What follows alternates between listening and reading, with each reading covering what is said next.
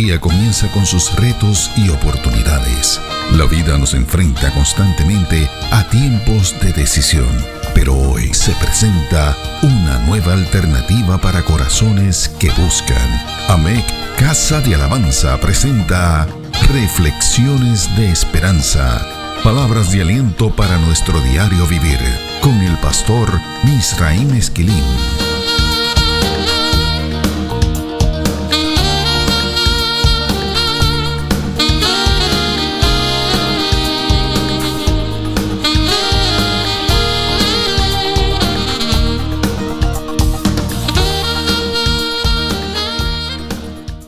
Recibe bendición del Señor.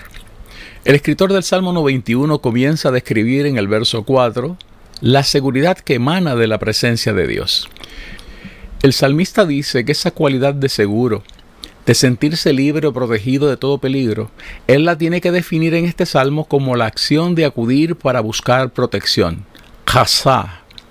O sea, una acción que uno hace confiadamente y sin precipitación. Ese es el concepto que se traduce en este salmo como seguro. El Salmo 91 nos dice que el Altísimo, el Dios omnipotente, el creador de todas las cosas, el Dios que se revela en Cristo, nos ofrece libertad, ese es el verso 3, y seguridad. Los próximos versos del mismo salmo. El salmista describe la seguridad que poseen aquellos que han aprendido a confiar en el Señor. La seguridad que describe este escritor no depende de las circunstancias en las que podamos estar viviendo. Esa seguridad emana de la relación que tenemos con el Señor. Aquellos que han entrado a la habitación del Altísimo, que están bajo la sombra del Omnipotente, conocen a Dios y conocen su amor infinito. Es por ese amor que Dios nos cubre con su presencia. Es por esto que podemos sentirnos seguros debajo de sus alas. No debe sorprendernos que surjan cuestionamientos sobre estas aseveraciones. Estos han sido levantados en cada generación de la historia. Harry Emerson Fosdick predicaba acerca de esto durante la Segunda Guerra Mundial. Esto es, luego de la Primera Guerra Mundial, que ocurrió de 1914 a 1918, de la pandemia provocada por el flu español entre 1918 y 1920, y de la Gran Depresión, de 1929 a 1938 una de las baterías de sermones que él predicó acerca de este tema, aparecen publicados desde 1944 bajo el título A Great Time to Be Alive. Mi copia de ese libro destaca que el precio del mismo para esa época era de 25 centavos de dólar. Uno de los 25 sermones que aparecen en ese libro da a luz el título de esa obra, Un gran tiempo para estar vivo. En ese sermón, Fosdick confronta a la audiencia cuando comienza diciendo que la época de la Segunda Guerra Mundial era un gran tiempo para estar vivos. No debemos llamarnos engaño. Fosdick no intentaba tapar el cielo con la mano. Este pastor norteamericano reconocía que la guerra anterior no había conseguido solucionar los problemas ni alcanzar las metas que la humanidad se había propuesto. Es que hay que admitir que las guerras nunca consiguen esto. Una de las metas de la Primera Guerra Mundial era la de detener a los alemanes. El resultado de esa guerra fue la afirmación del fascismo, del comunismo, de la democracia y de la entronización de las dictaduras de Stalin en la Unión Soviética, Franco en España, Kemal Atatürk en Turquía, Mussolini en Italia, Salazar en Portugal, Pilsudski en Polonia y Adolfo Hitler en Alemania. Además, Destacaba él en ese sermón que los resultados de la guerra anterior habían producido 35 millones de muertes a causa del hambre y de las pandemias. El mundo entero continuaba, al inicio de esa Segunda Guerra Mundial, sumido en los desastres causados por nuestra incapacidad para resolver problemas mundiales y los próximos conflictos que estos provocaron. Nunca hemos logrado comprender que los problemas mundiales que enfrentamos son gritos estridentes demandando cambios. Es aquí que Fosdick señala la expresión de una joven madre que se preguntaba si había sido correcto traer hijos a un mundo como ese. Una pregunta que constantemente madres y padres se hacen en este tiempo. Es entonces que este pastor decide esgrimir su tesis. Todas las generaciones se han formulado preguntas acerca de la viabilidad y de las inseguridades que enfrentaron en su tiempo. Por ejemplo, Thomas Jefferson se preguntaba esto entrando al siglo XIX. Jefferson es citado por Fosdick diciendo con mucho temor que una barbarie primitiva amenazaba los principios morales y las bases que le dan unidad y cohesión a la nación norteamericana. Decía Jefferson que la alborada del siglo XIX había sorprendido a la nación con amenazas serias a su estabilidad. Sin embargo, hoy miramos a esa generación, la de Jefferson, la de Alexander Hamilton y John Adams, como una generación ejemplar una generación que supo estar a la altura de los retos de su tiempo. Fosdick apuntaba en ese sermón a Ralph Waldo Emerson, un ministro evangélico, además de prolífico escritor, preguntándose esto mientras asistía a una convención de una sociedad bíblica en el sur de los Estados Unidos. Por un lado, las palabras que él escuchaba en el salón eran acerca del gozo y de la esperanza que predica el Evangelio. Por otro, las palabras que escuchaba desde la ventana que tenía a su lado eran las de un mercado en el que vendían a los negros como esclavos. Esa dicotomía lo llevó a escribir sus mejores ensayos y sus mejores poemas. Es Víctor Hugo viviendo las tragedias provocadas por el despotismo y la tiranía de Napoleón III. El resultado de esto fue su exilio. Sin embargo, fue ese exilio el caldo de cultivo para sus mejores composiciones literarias. Fosdick apuntaba en ese sermón que los seres humanos se vanagloriaban entonces de haber logrado crecer, en términos sociológicos, de su infancia a su madurez. Esos seres humanos maduros, entre comillas, habían provocado todos estos desastres. Esos desastres podían anquilosarnos en los caminos del dolor, paralizados mientras nos preguntábamos lo mismo que se preguntó el salmista. Salmo 4 y verso 6. Muchos son los que dicen, ¿quién nos mostrará el bien? Fosdick decía en ese sermón que ese era un gran tiempo para estar vivos porque los obligaba a regresar con urgencia a los fundamentos. Todas las generaciones de la historia han tenido esa misma oportunidad de cara a los retos que enfrentaron en el tiempo que les tocó vivir. Nosotros sabemos en dónde se encuentra esa revelación. Es Dios el que nos muestra el bien. Solo Él puede hacerlo. Hoy miramos a la generación que enfrentó la Segunda Guerra Mundial para aplaudirlos y reconocerlos como nuestros héroes. Un escritor y periodista llamado Tom Brokaw bautizó a esa generación como la más grande que ha existido. Este continúa siendo un gran tiempo para estar vivos, el nuestro. Las tragedias provocadas por nuestra incapacidad para enfrentar problemas mundiales solo son superadas por las provocadas por nuestra incapacidad para comprender que todo lo que hacemos en este planeta posee repercusiones sobre nuestros vecinos. Uno de los dolores más grandes que todo esto produce es tener que admitir que no hemos aprendido nuestras reacciones. No hemos aprendido a permitirle al Señor que alce sobre nosotros la luz de su rostro, como dice la segunda parte del verso 6 del Salmo 4. Es aquí que las palabras del escritor del Salmo 91 se visten de una sabiduría singular. Este salmo nos devuelve a la ruta para encontrar esa luz, para acceder a los fundamentos. Este salmo describe y define los qué, los dónde, los cómo y los por qué que necesitamos conocer para enfrentar los retos de nuestro tiempo. Este salmo nos dice que podemos conseguir todo esto sintiéndonos seguros, con seguridad. Esa ruta la que traza el salmista en el Salmo 91 ofrece una clase de seguridad que el salmista califica como un escudo y una adarga. El escudo es una pieza que cubre casi todo el cuerpo de la persona. El segundo, adarga, es un escudo de cuero en forma ovalada o de forma de corazón que cubre el pecho. Los escritores de los salmos utilizan estas metáforas con frecuencia para describir la protección que ofrece el Señor. Escuchemos lo que dice el Salmo 5 y verso 12 porque tú, oh Jehová, bendecirás al justo, como con un escudo lo rodearás de tu favor. Salmo 35, los versos del 1 al 2. Disputa, oh Jehová, con los que contra mí contienden, pelea contra los que me combaten, echa mano al escudo y al pavés, y levántate en mi ayuda. Estos versos dicen que es Dios protegiéndonos, protegiendo nuestra integridad y nuestro corazón para que seamos capaces de superar los conflictos, de enfrentar las tragedias y los embates que trae la vida. Es Dios haciendo espacio seguro para que seamos capaces de aprender lo que tenemos que aprender para poder vencer las fuentes que producen todos estos males. Es Dios haciéndonos regresar a los fundamentos para que podamos, desde allí, viendo la vida con los ojos del Altísimo, descubrir que hay respuestas y hay seguridad en los brazos del Señor. Entonces, es allí que descubrimos que este es un gran tiempo para estar vivos. Es muy interesante el hecho de que el salmista tampoco intenta tapar el cielo con las manos, no intenta ignorar las realidades que enfrentamos. El escritor de este salmo dice que enfrentaremos cazadores, la peste destructora, terrores nocturnos, saetas que vuelan de día, pestilencias que andan en oscuridad, mortandad que destruye la luz del día y piedras que procuran hacernos tropezar. No obstante, este escritor nos dice que Dios ha prometido que su presencia es refugio seguro, que nos proporcionará la libertad y que nos protegerá en medio de todo esto con un escudo que se llama verdad.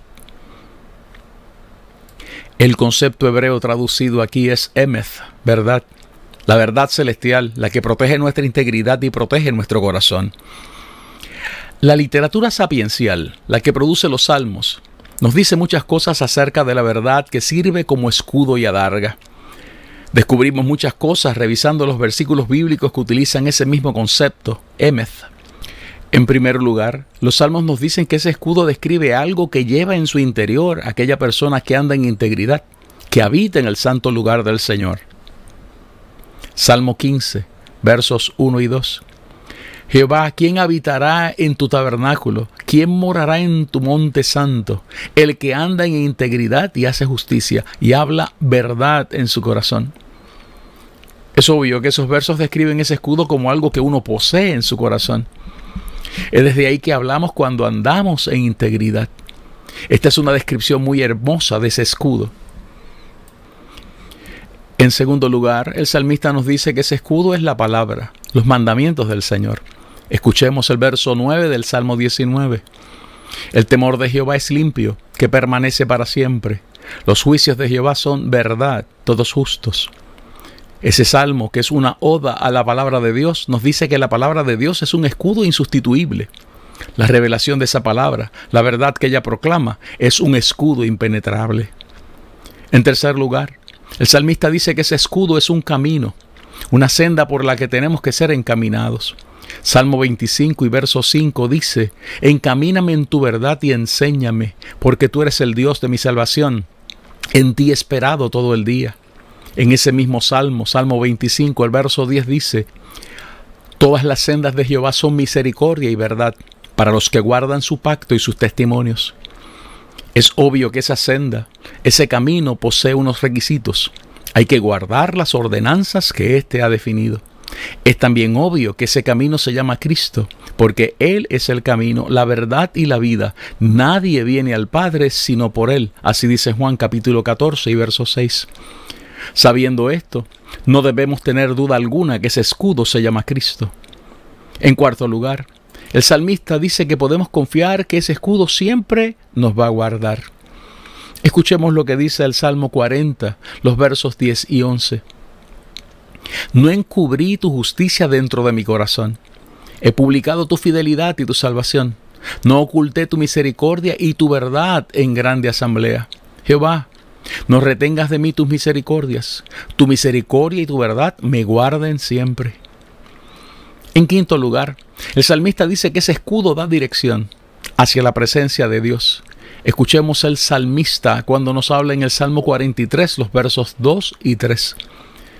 Pues que tú eres el Dios de mi fortaleza. ¿Por qué me has desechado? ¿Por qué andaré enlutado por la opresión del enemigo? Envía tu luz y tu verdad estas me guiarán, me conducirán a tu santo monte y a tus moradas. En sexto lugar, los salmos nos dicen que el Señor ama esa verdad, que anhela que nosotros no tengamos agendas ocultas en nuestros corazones. Así lo dice David en el Salmo 51 y verso 6. He aquí tú amas la verdad en lo íntimo, y en lo secreto me has hecho comprender sabiduría. Esa sinceridad de espíritu nos permite experimentar seguridad y confianza en medio de los ataques de los enemigos más crueles, los que llevamos por dentro. En séptimo lugar, el salmista nos dice que hay ocasiones en las que podemos creer que estamos desprovistos de esta protección y que experimentaremos que el Señor la envía desde los cielos. Salmo 57 y verso 3 dice, Él enviará desde los cielos y me salvará de la infamia del que me acosa. Dios enviará su misericordia y su verdad. En octavo lugar, el salmista profetizó que vendría un día en el que ese escudo, verdad, se encontraría con la misericordia de Dios. Además, ese día la verdad brotaría de la tierra, mientras la justicia estaría mirando desde los cielos. Escuchemos lo que dice la palabra del Señor en el Salmo 85, los versos del 9 al 11. Ciertamente cercana está su salvación a los que le temen, para que habite la gloria en nuestra tierra. La misericordia y la verdad se encontraron, la justicia y la paz se besaron. La verdad brotará de la tierra y la justicia mirará desde los cielos. Los cristianos no tenemos duda alguna de cuándo fue que esa palabra profética se cumplió. Cristo Jesús, verdad, camino y vida, murió por nosotros en la cruz del Calvario. Esa tarde la verdad y el amor de Dios se besaron. Cristo Jesús, verdad, camino y vida, fue sepultado para cumplir las escrituras, como dice Primera de Corintios capítulo 15, los versos del 3 al 9. Esa tarde, la justicia y la paz se besaron. El precio de nuestra paz había sido pagado por Él en la cruz del Calvario, como dice Isaías 53, los versos del 4 al 6. Cristo Jesús, verdad, camino y vida, se levantó al tercer día de entre los muertos para vencer la muerte y la tumba. Esa mañana, la verdad brotó de la tierra ante los ojos de la justicia del Padre. En noveno lugar, es por todo esto que el profeta Malaquías dice lo siguiente acerca de la integridad de todos aquellos que han sido llamados por el Señor a vivir bajo este escudo. Malaquías capítulo 2, los versos del 4 al 7. Y sabréis que yo os envié este mandamiento, para que fuese mi pacto con Leví, ha dicho Jehová de los ejércitos mi pacto con él fue de vida y de paz, las cuales yo le di para que me temiera y tuvo temor de mí. Y delante de mi nombre estuvo humillado. La ley de verdad estuvo en su boca, e iniquidad no fue hallada en sus labios. En paz y en justicia anduvo conmigo, y a muchos hizo apartar de la iniquidad porque los labios del sacerdote han de guardar la sabiduría, y de su boca el pueblo buscará la ley, porque mensajero es de Jehová de los ejércitos. La Biblia dice esto en los labios de este profeta para describir a los sacerdotes, a los levitas. La Biblia dice esto de todos aquellos que amamos al Señor y le hemos aceptado como nuestro Salvador. No olvidemos que ese paso de fe nos convierte en sacerdotes para el eterno, como dice Primera de Pedro capítulo 2 y verso 9. Un resumen de todo lo antes expuesto nos permite ver ese escudo que el salmista describe como una fuente que está en nuestro corazón, que nos hace andar y hablar con integridad, sin agendas ocultas. Ese escudo nos guarda. Ese escudo es la palabra de Dios. Ese escudo es una senda por la que hay que caminar. Ese escudo es Cristo.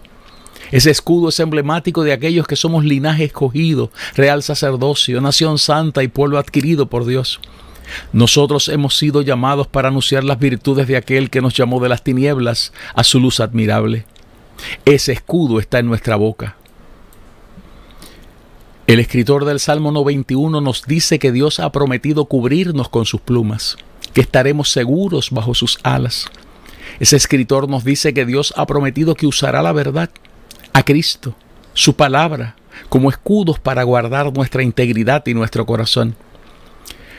Nadie puede obligarnos a aceptar ese ofrecimiento que nos hace Dios. Esto forma parte de las prerrogativas y las decisiones que tenemos que tomar. Todas las generaciones han tenido que pasar por este proceso. Mis hijos y yo hemos tenido una charla muy interesante acerca de las decisiones que tomamos. Esto ocurrió en el momento en el que se redactan las líneas finales de esta reflexión. Se trata de una cuestión de semántica, de lingüística. Para los españoles, los franceses, los italianos y los rumanos, las decisiones son algo que uno toma.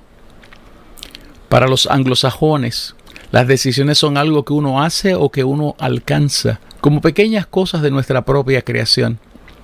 Pero para los alemanes, las decisiones son algo con lo que uno se encuentra. Qué belleza tiene el lenguaje, ¿verdad? Ya sea que las tomemos, las hagamos, las alcancemos o que nos encontremos con ellas. La oportunidad de poder disfrutar estar vivos en un tiempo como este dependerá de que decidamos habitar bajo el abrigo del Altísimo y morar bajo la sombra del Omnipotente. Reflexiones de Esperanza fue una presentación de AMEC Casa de Alabanza. Somos una iglesia de presencia.